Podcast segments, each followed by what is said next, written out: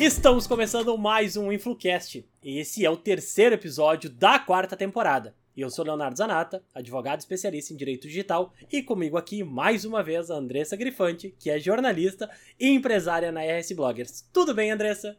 Tudo bom? Começando então mais um episódio dessa quarta temporada especial Influenciadores Mirins. Esse é o terceiro episódio.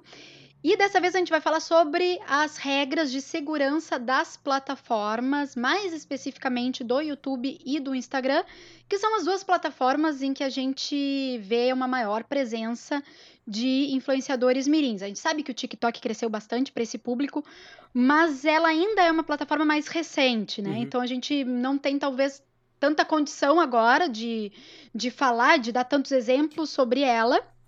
Mas YouTube e Instagram a gente já tem algo talvez mais consolidado, mais sólido, algumas regras né, que já vêm sendo colocadas em prática já há algum tempo. Uhum. Enfim, vamos falar sobre essas duas que são as principais hoje, mais conhecidas mundialmente. Perfeito. É, Vamos levar em consideração as plataformas dessa vez, lembrando, né, Léo, que existem as responsabilidades do governo e a gente tratou disso no episódio de número 2, anterior a esse. Falamos das, uh, da, da, regularização, né, uhum. que existe atualmente na França para influenciadores mirins. E por que isso é algo a ser pensado e ser implementado em outros países? Então, quem não viu, por favor, volte uma casa aí. Uh, vamos falar bastante sobre a responsabilidade de pais e responsáveis por esses, essas crianças, esses adolescentes, né? Porque a questão da segurança, como eles são menores de idade, quem é responsável pela segurança, né, desses menores? Uhum. São os pais, são os responsáveis legais. Perfeito. Mas as plataformas têm sim a sua cota de responsabilidade, né? Os seus deveres, uh, enfim, coisas ali e, e tópicos. Uh, regras mesmo, né, de segurança uhum. que elas precisam precisam colocar ali para banir um pouco, né, para dar alguma proteção para esses menores. Sim, é, é, essa no direito isso é conhecido como responsabilidade solidária. O termo, por óbvio, já fala tudo, mas é realmente é uma parte que eles não podem se eximir de oferecer um ambiente saudável não hostil, não agressivo e não tóxico para os usuários, né? Usuários aqui com aspas, mas para as pessoas que utilizam e desfrutam daquela plataforma, principalmente plataformas onde não há cobrança de valores. Então a plataforma não tendo um caráter oneroso não significa que pode ser um deus do arali. Uh, pode e deve ser regulamentada, regularizada, verificada, cuidada, curada, né? E todas essas palavras a gente vai acabar encaixando no tempo e nos termos que a gente vai é, trazer ali na frente sobre isso. Então, a responsabilidade é, sim, do Estado com E maiúsculo para uh, ah, preservar as crianças, preservar os adolescentes. A responsabilidade é dos pais na mesma proporção que é a da plataforma, enquanto responsáveis, curadores, né, uh, pessoas que têm que garantir a segurança e a integridade das crianças e dos adolescentes no meio online. E uma parte dessa responsabilidade também recai sobre o uso da plataforma e a destinação que os próprios crianças e adolescentes dão para ela. Mas isso é papo para outro episódio.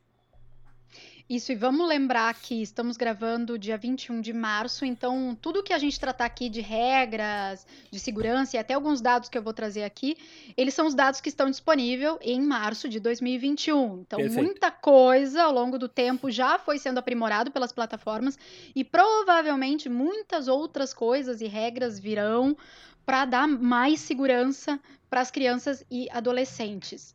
Bom, antes de eu trazer alguns dados aí para a gente adentrar no nosso tema, eu quero lembrar os nossos ouvintes e quem está assistindo também pelo canal do YouTube da RS Bloggers nós temos uma cartilha para influenciadores mirins e está disponível em influenciadoresmirins.com.br. Então, quero lembrar todo mundo aí, nossa audiência, para acessar lá, porque é meio um apanhado de toda essa temporada, numa espécie de guia prático para quem é pai, mãe de criança ou adolescente que cria conteúdo na internet agências que trabalham também, né, com esse universo, Uhum. é, empresários e qualquer interessado no tema. A cartilha é disponibilizada gratuitamente, então é só acessar no site Uhum. influenciadoresmirins.com.br. A gente vai deixar na descrição do episódio. Ah, é só inserir os seus dados ali no site e baixar a plataforma de forma gratuita. Perfeito. E também nos, nos acompanhe no arroba escuteinflucast.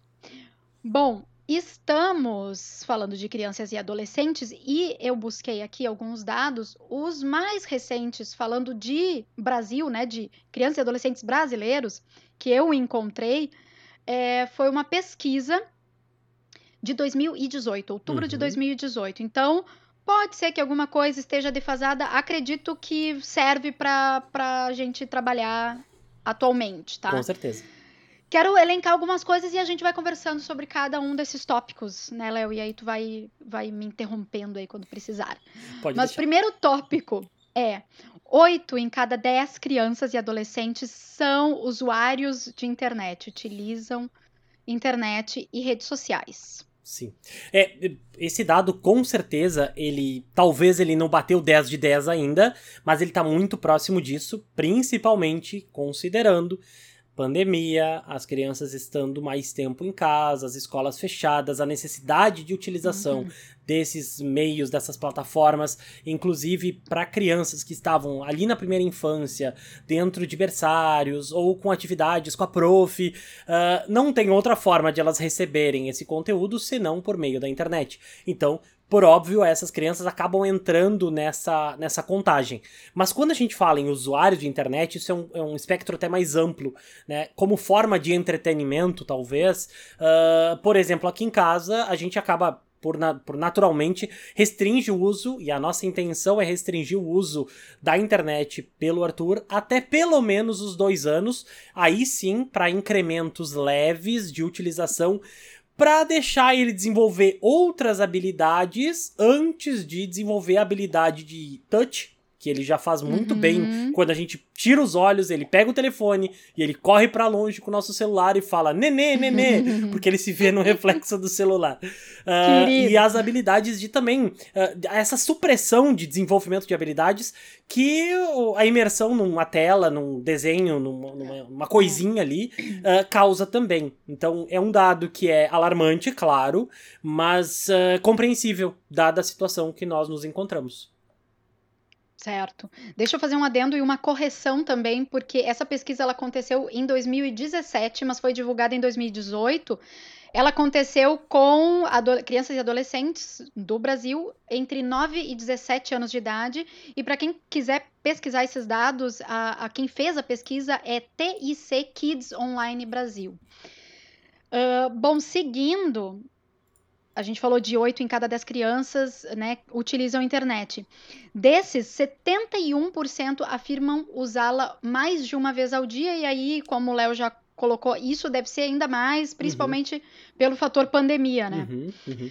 Tópico 2, mais de 90% de crianças e adolescentes brasileiros acessam a rede pelo smartphone. Esse é Perfeito. uma outra, um outro fato importante, né? Uhum. É pelo celular, cada vez menos pelo computador e muito mais pelo celular. Sim. O Pensando que dá no... também uma facilidade de acesso, né? Claro, não, e pensando no, no- poder de compra, pensando no, no- estudo social brasileiro, ah, o uso do smartphone e no- ele causa um uso mais privado do dispositivo do que tu acessar no computador da casa. Não necessariamente uma família de quatro pessoas tem quatro computadores disponíveis. Inclusive, essa é uma realidade muito distante do, do brasileiro médio. Né? Então, o uso Uhum. no smartphone ele gera uma privacidade maior. Para quem tá nos enxergando agora no vídeo, quando tu usa o telefone, tu usa com um campo de visão mais restrito. Então, é menor a, a, a invasão, é maior a sensação de privacidade e os rastros deixados também dentro dessa navegação. Esse argumento, ele tá só construindo algo que a gente vai conversar mais ali na frente, que tá aqui na nossa pauta. Por favor, Andressa, segue o baile. Beleza. Outro dado: 51% dos jovens conectados leem e ou assistem notícias pela internet. Como sabido, né? a gente E, sabe que Enfim, hoje a a maior nossa fonte geração de já consumo. faz isso, né? Nós sim, somos sim, millennials, sim. a gente faz isso. Eu, eu me conecto, eu assino jornais digitais, uhum. as, as notícias eu escuto de manhã por podcasts, as principais notícias do dia. Uhum. Uh, é tudo por dispositivos móveis. É, bom, alguns no notebook também, mas é pela internet, né? As Sim. notícias, uh, muito menos pela TV, muito mais. Quando eu chego, quando chega o, o, jornal, né? O telejornal da noite, eu só revisito aquilo que eu já estava lendo. Requentando notícias do dia. É, eu só revisito aquelas coisas que eu já tinha tido acesso online. Sim, sim, sim. Pra, pra ter ideia, dentro da, da nossa dinâmica aqui, da minha dinâmica, uh, a primeira coisa na manhã é ligar a cafeteira e pedir pra Alexa ler as últimas notícias para mim. E aí ela me faz um apanhado do que aconteceu enquanto eu estava offline. Porque ao longo do dia, eu deixo aqui na, na tela do lado, aqui eu deixo o Twitter rolando com as informações que são relevantes, vai ali, e a gente acaba filtrando muita coisa. É uma leitura mais efêmera e mais uh, fragmentada da, da, da notícia? Sim, porque apenas os títulos que chamam a atenção ou as matérias que interessam, a gente vai atrás de consumir. Mas isso é, é, é uma forma de consumo, né? Sim, também por podcasts, por outras formas, ou às vezes a gente mesmo acaba trocando notícias que são relevantes, né? A gente troca notícias, troca excertos, troca algumas partes que valem a pena. Mas o consumo da informação, hoje, para mim, ele é 99% digital, 1% físico. É, para mim também. Agora, seguindo aqui, comunicação e entretenimento, acho que muito mais entretenimento, né? Se a gente considerar as crianças uhum. mesmo, não tanto os adolescentes, elas predominam, né? Comunicação e entretenimento. Aí tem alguns dados dentro disso: 77% afirmam assistir vídeos online. 75% ouvem músicas e 73% navegam em redes sociais. Também não é nenhuma novidade, né? Vídeo, música, redes sociais. É isso. Eu só estranhei a ausência de jogos eletrônicos, mas eu acredito que 100% faz as três coisas ao mesmo tempo. É, eu acho que dentro desses vídeos online pode ter games aí, as redes sociais também tem muitas para uhum. games, eu acho que pode estar tá dentro desses, desses tópicos aí uhum, também. Uhum. Mas seguindo, quase 40% já viram alguém ser discriminado na rede. Acho Perfeito. que esse número, acho que esse percentual deve estar tá maior até. Deve estar tá maior e já se tem diversas notícias aí também nos buscadores e agregadores, tu pode encontrar de muitas situações onde o bullying transcendeu da sala de aula, foi parar na internet e em uhum. tempos de sala virtual, isso se acentuou com Pessoas mudando seus nomes para sacanear o nome de um coleguinha, para sacanear professor, uh, fazer montagens, usar modulação de voz para simular a voz de um coleguinha e fazer uma resposta para o professor. Então, o mundo inteiro mudou e inclusive a forma dessas, uh, dessas coisas todas mudou também. Então, com Sim. certeza o número tá ou tá acurado ou tá um pouquinho defasado. Eu acho que isso aumentou um pouquinho. É, e também essa percepção aumentou. A gente Sim. começa a prestar mais atenção na discriminação, né? Isso começa uhum. a virar notícia cada vez mais. Então, talvez isso antes acontecesse bem próximo de nós, né? Em, em redes sociais que a gente já participava, mas a gente não estava tão atento. Eu acho que hoje as pessoas também estão mais atentas a uhum. isso, e crianças e adolescentes, inclusive. Andressa, vou, vou abrir só um parênteses aqui antes da gente seguir. Uh, uhum. Tu sabe que recentemente, eu não sei se é um movimento, mas eu tenho visto pertencido, participado e, e, também tomado parte nesse aspecto, eu tô intolerante a intolerâncias. Eu acho que realmente, assim, eu não sei se o efeito da pandemia a, acentuou algo, mas. A, Cancelando eu, o cancelamento. É, eu não, coisa, tô, né? eu não tô mais. Eu não tô mais conseguindo ficar inerte, né? E claro, a gente sabe o quão errado é ficar inerte numa situação de violência, numa situação de alguém sendo injustamente agredido num, numa situação. Uh, mas nos últimos três dias eu acho que eu acabei tretando mais do que o semestre inteiro, sabe? Por grupos de WhatsApp, por comentários infelizes, infames, mal colocados, mal expressados. Eu acho Sim. que tá, tá despertando esse, essa mudança enquanto sociedade, essa mudança de aproximação, né? A gente não consegue mais estabelecer um rapport físico com as pessoas porque naturalmente a gente tá distanciado. Eu não sei se isso diminui o nosso filtro ou a nossa sensação de importância para algumas relações, mas eu realmente, nos últimos três dias, eu acho que eu tretei uns três ou quatro grupos de WhatsApp por comentários infames em relação à sexualidade, em, em relação a posicionamentos políticos, em relação a ah, diversos fatores, sabe? Eu tô intolerante a pessoas intolerantes, sabe? Eu acho que tá. tá e ainda mais. A, E, e, a pandemia também suscitou muita, enfim, tá dividindo muita opinião. Já, antes já, a gente já estava com, com ânimos a flor da pele, isso já existia muito, essas, esses ataques de ódio na internet. É, a pandemia colaborou para a gente ficar mais conectado e para a gente ficar mais nervoso, né? É, tudo tá muito binário. Ou tu tá comigo, ou tu tá contra mim. Não tem o meio termo, não existe mais a Suíça, sabe? E aí Simplesmente... a gente vai... É, a gente vai... Não tem mais neutralidade, né? A gente foi, talvez, engolindo muita coisa por muito tempo, até que chega um momento que estoura, né? Sim. Ah. E, e, eu acho que tem semana. Eu, eu passo por isso em algumas semanas. Tem semanas que eu tô assim, ó. É, sabe, a, a coisa é, é, é, é precisa de muito pouco pra, é, pra estourar. Aqui no Rio Grande do Sul, nós estamos passando curto, né? um período muito crítico na área da saúde. Hoje, né, na, na data que a Andressa disse, 21 de março de 2021, uhum. o período está muito crítico. Mas a privação das últimas três semanas de exercício físico, de saída mesmo, a restrição de saída de casa, isso Mexe afeta bastante. A e a gente começa a, a rever prioridades do tipo, cara, por que que o coleguinha tá batendo gratuitamente num assunto que ele talvez ele não tem nem autoridade, ele não tem nenhum respaldo, simplesmente uhum. ele tá ali proferindo impropérios, sabe? Gratuito. E aí eu, hoje eu acordei e pensei, vou responder ao coleguinha. Aí eu respondi, tretamos, todos rimos, acabou o grupo. Tá bem, vida todos que segue. Rimos, é bem assim. Acho que eu queria esse momento para desabafar com o nosso público aqui e só dizer que esperamos que momentos melhores venham ali na frente. E tu sabe que agora, puxando o gancho do, do, do, teu, do teu tópico aí, do teu desabafo e conectando com a nossa pauta, isso faz também com que os pais cheguem num limite e esse controle do que o filho tá vendo, do, ele já uhum. não acontece mais na mesma medida. Chega um momento que tu ah, quer saber, deixa ele assistir vai. o vídeo que ele quiser, vai, eu não vou mais supervisionar nada, porque uhum. eu já uhum. tô por aqui de tanta coisa para fazer e, e, e, é aula online do filho e é o trabalho, o teletrabalho e, e é a vida conjugal, etc, etc. Né? Então as coisas uhum. vão virando uma bola de neve e às vezes uh, recai nessa falta de segurança, desproteção do, do menor, né? Sim. Na internet. Perfeito. Seguindo os nossos tópicos aqui, então, 70% acreditam que sabe mais de internet do que os pais. 70% das crianças e adolescentes dessa pesquisa responderam sim, eu sei mais de internet do que os meus pais. E Com certeza. Eu é, acredito. Eu acredito que, que sabem.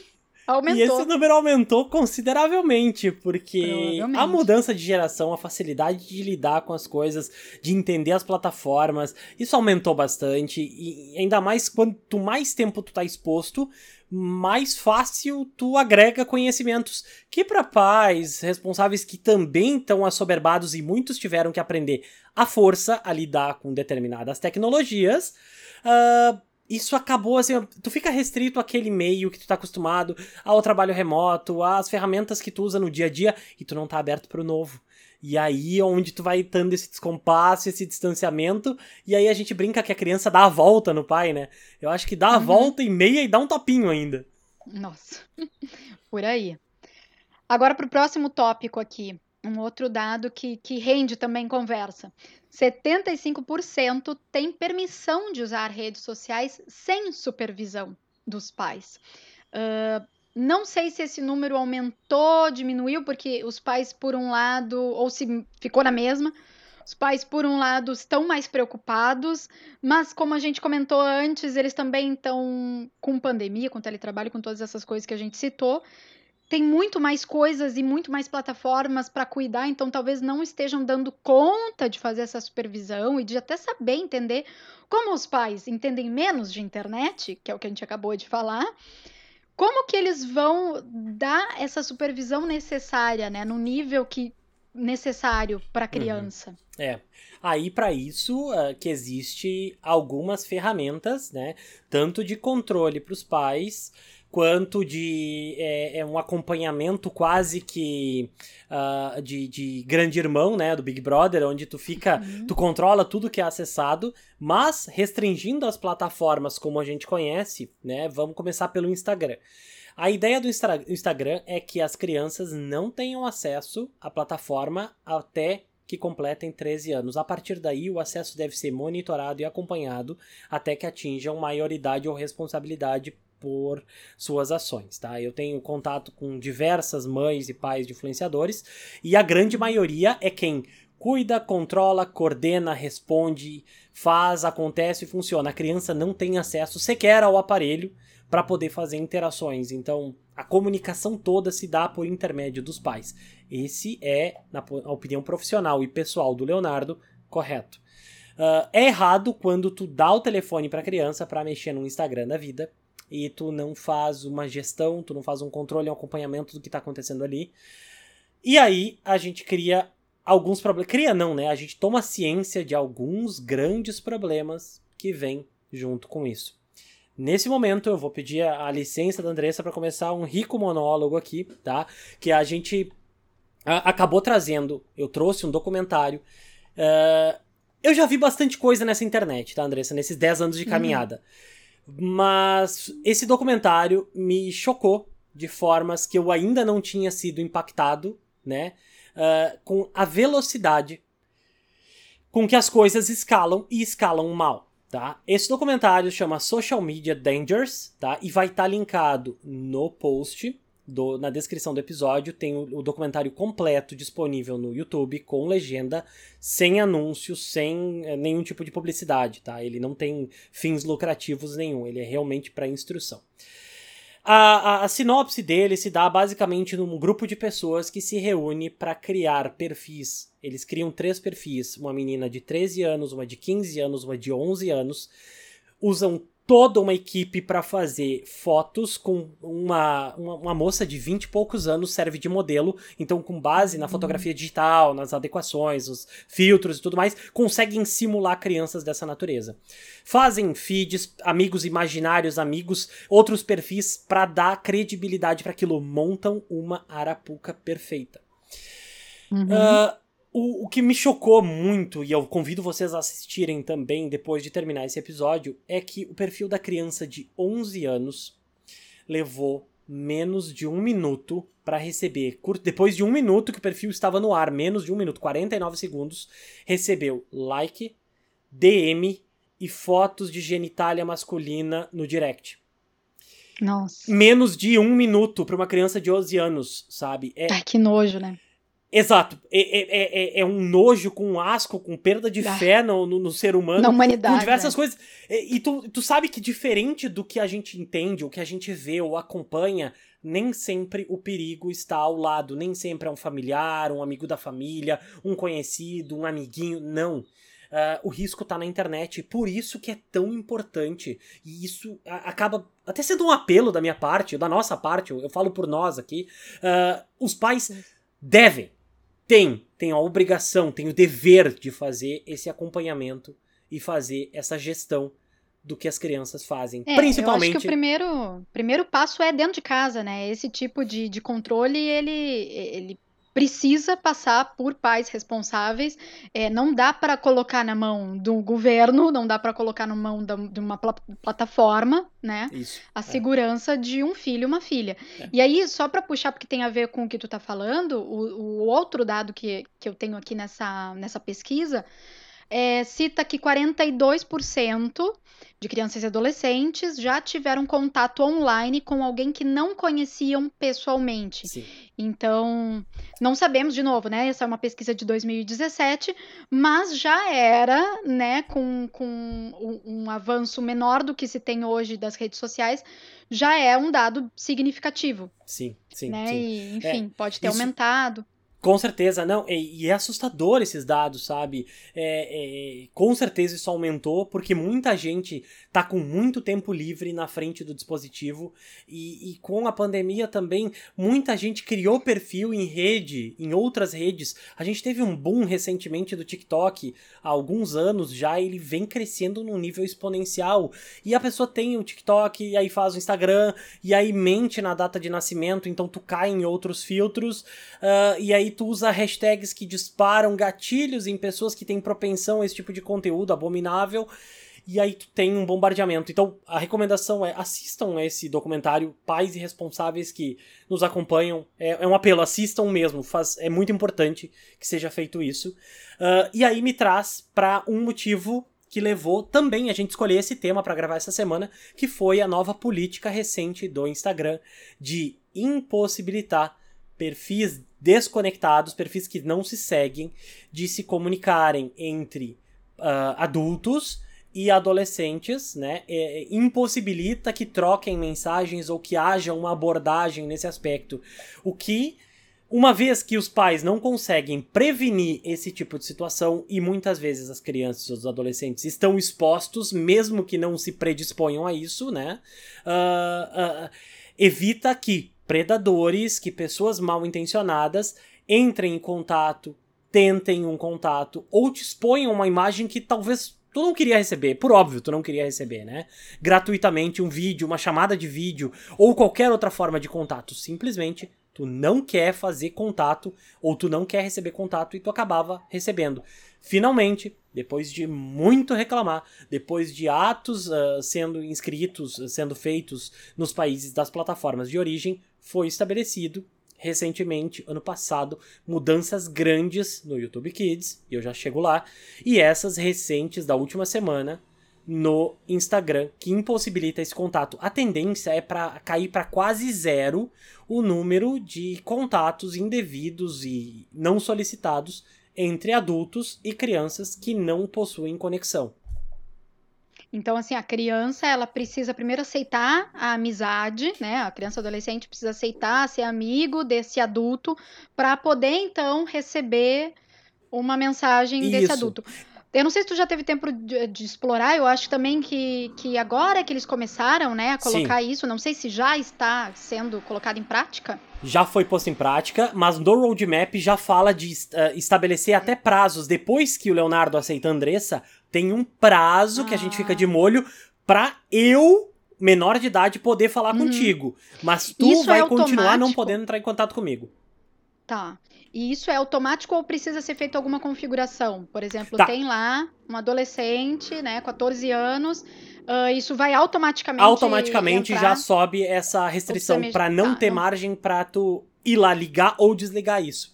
Ah, então, tá. se a idade menor que 18 ou 16, eu teria que confirmar essa informação, então já estabelece essa diretriz de comunicação. Então tá, super importante. Tá. Eu vou esmiuçar um pouco mais dessa, esse dado que eu tinha dado aí das, do uso das redes sociais por crianças e adolescentes sem a, a supervisão. 78% afirmaram poder enviar mensagens instantâneas sem supervisão. 77% têm permissão de assistir a vídeos e filmes online desacompanhados. E 75% usam as redes sociais sozinhos. Então, uhum. são números preocupantes de 2017 que devem seguir os mesmos, se não maiores, né, do que isso. Outro tópico, então, 58% tem os celulares checados pelos responsáveis, um pouco mais que a metade, isso em 2017. Com certeza, é esse número correto, também está né? maior. É corretíssimo, não é violação de privacidade, não é, é abuso da, da, da, autoridade dos pais, pelo contrário, é uma obrigação, é um dever legal que eles têm de guarda, de segurança, de bem-estar, de saúde da criança. Muito importante checar históricos, checar conversas, ter uma linha de diálogo aberto, ninguém está fazendo perícia e acariação entre a, a, as pessoas envolvidas, mas é muito mais sobre estar ciente, awareness, né, estar ciente uhum. do que está uhum. acontecendo, para não ser pego desprevenido. Se em qualquer momento pais ou responsáveis identificarem atividades suspeitas na conta, entra em contato com o Ministério Público, uh, polícia ou quem seja apto a, a, a fazer um acompanhamento desse tipo de situação. Não se faz justiça com as próprias mãos, não se faz justiça com o próprio mouse, não tenta uhum. intermediar essa conversa, repassa isso para quem é de direito fazê-lo. Certo. E na nossa cartilha, agora para a gente dar algumas dicas talvez mais objetivas, assim, mais rápidas, isso já tem na cartilha também, uhum. mas eu queria pontuar aqui no nosso episódio uh, algumas coisas, né, algumas decisões ali, configurações que podem ser tomadas na rede social para que a criança já esteja segura. Perfeito. Como, por exemplo, no Instagram, conta privada, não deixar o perfil público, né? Isso. Perfil privado. O que mais que a gente pode dizer, né? Além, claro, da supervisão dos pais, de Uhum. os pais só deixarem a criança ter a plataforma a partir de 14 anos, que é o correto. Ah, no, no Instagram e no YouTube, né? No Tá. o YouTube, por exemplo, já tem o YouTube Kids. Vai ser um episódio específico mais pra frente. Tá. Mas agora já é uma opção que a gente pode dar, né? Bom, tem criança, adolescente, criador de conteúdo dentro de casa, já direciona, é obrigatório ali no, no YouTube colocar, né, ah, fazer um check, um check ali ah, em conteúdo para crianças. Então, Sim. se não é para criança, tu, tu coloca lá, né, se é um conteúdo adulto, e se for para crianças, tu já tem que discriminar ali. O Perfeito. que, que mais que a gente pode dar de, de dica aí, de De configurações? dica é, sim, sempre identifique que o conteúdo é para o YouTube Kids. Tu pode utilizar a própria ferramenta do Google, do próprio YouTube, para fazer um monitoramento de quanto tempo assistiu, que conteúdos são da pesquisa positiva e pesquisa negativa que vai ter dentro do YouTube Kids. E não existe YouTube não, YouTube normal, YouTube não Kids para crianças. Ah, o algoritmo do YouTube ele leva em considerações diversas coisas, não só teu histórico. Ele leva em consideração o teu histórico de buscas, ele leva em consideração os teus e-mails, todos os teus serviços vinculados do Google. Então, eu deixar meu filho com o controle do YouTube normal, provavelmente ele vai ser exposto a muito conteúdo que, primeiro, ele não deveria ver, ele não é interessante para ele, talvez não é a língua que ele vai entender. Então, joga pro YouTube Kids que cria um perfil específico para isso. O YouTube Uhum. Kids é uma versão filtrada do YouTube com conteúdos destinados para criança. Por que destinados para criança? Porque é para explorar interesse de criança, tem a ideia de construir algum conhecimento, mesmo que superficial. Uh, é uma experiência controlada e adequada para a idade, porque isso é configurado lá também. E, e o YouTube Kids utiliza uma combinação de filtros e algoritmos que foram desenvolvidos e automatizados né, para identificar quando o vídeo é para crianças. Esses vídeos também sofrem uma curadoria humana, depois de muito brigar, o YouTube estabeleceu isso como política, curadoria humana para saber se o conteúdo é infantil. Alguém assistiu aquele vídeo e marcou que era infantil e feedback dos usuários. A Andressa foi lá, viu do filho, da filha dela e viu que aquele conteúdo, hum, hum, sabe, hum, incompatível. Tu vai lá, tu denuncia o vídeo ou tu flagueia ele como conteúdo não infantil. E esse vídeo vai para uma lista onde vai sofrer uma curadoria humana para ver se isso pode, não pode, é verdade, não é, se é falso positivo, se a Andressa tem razão, Uhum. e aí ele vai ser realocado de acordo. Certo, e tem também, acredito, os próprios smartphones, né? Eu acho que tem como colocar um bloqueio ali para a criança não. Ah, a criança tá lá trabalhando, o filho foi ali sem tu ver e pegou teu smartphone e começou a entrar na tua conta, entrou no teu, né, com o teu login que já tá. Geralmente a gente já deixa tudo logado, né? Uhum. Então basta o filho ir lá, ele descobre a senha em dois segundos. E quando Isso. vê, ele já tá acessando as coisas. Então, E- ter- tem como bloquear, bloquear o próprio celular da criança. Olha, só vai ter acesso de tal a tal hora. Par- Uhum. A partir de, sei lá, eu, nove da noite, não é hora. Ou, ou horário escolar, não é hora de entrar na internet. Perfeito. Então, pode usar para outras coisas. Pode usar o celular, sei lá, para usar a calculadora, para ver. Sei lá, Ah, o tirar aplicativo da escola, alguma da coisa. família. Sim, sim, é, sim. alguma coisa do tipo, né? Sim. Eu A, acho que bloquear ali no próprio notebook, smartphone. Isso, o uso de senhas robustas, por óbvio, é a melhor forma, ah, mas principalmente quando as crianças ou adolescentes possuem um dispositivo, existe uma situação de controle parental.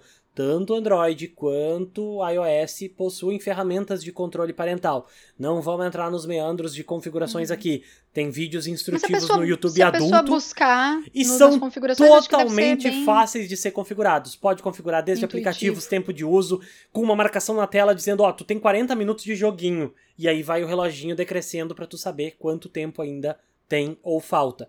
Funções e ferramentas para controle parental não faltam. Não pode alegar desinformação, desconhecimento para se eximir de alguma responsabilidade. É dever nosso, enquanto pais, cuidar e zelar pela segurança dos nossos filhos. Exatamente. É isso. Ao longo do tempo a gente viu o YouTube aprimorar para fazer esse filtro, criar uma nova plataforma, digamos assim, o Uhum. YouTube Kids só para esse tipo de conteúdo. Uh, Instagram agora veio com essa novidade aí de, de restringir o contato de perfis adultos com perfis de crianças adolescentes. E acredito que ao longo do tempo novas ferramentas vão ser com certeza aprimoradas para garantir a segurança dos menores de idade na internet, né, Léo? Uhum. E aí a gente vai trazendo na medida do possível, mesmo fora dessa temporada, né? Com certeza. Daqui a alguns meses, na medida que a gente for sabendo de novas notícias, novidades, enfim, a nossa cartilha, inclusive, vai ser atualizada, vai precisar de uma atualização daqui a um tempo. Uh, e a gente tem esse site aí para influenciadores mirins, então a gente vai tentar focar tudo nesse site, influenciadoresmirins.com.br. Eu vou deixar também na descrição do episódio uma cartilha. É português de Portugal porque o Instagram não tá muito interessado em fazer português brasileiro. Mas tem uma cartilha, eu vou deixar o link direitinho sobre uso ético e seguro por pais e crianças e adolescentes na plataforma. Ela é bem bonitinha, ela é super uh, legível, super interessante de, de olhar. Não custa dar um clique, dar uma olhada, passa os olhos. Maior parte das informações a gente já cobriu, mas ali tem mais é, telas informativas de configurações para se fazer, para se tomar controle e cuidado com a conta. Recomendo bastante que consumam os conteúdos que a gente coloca na descrição e faz com tanto carinho para vocês.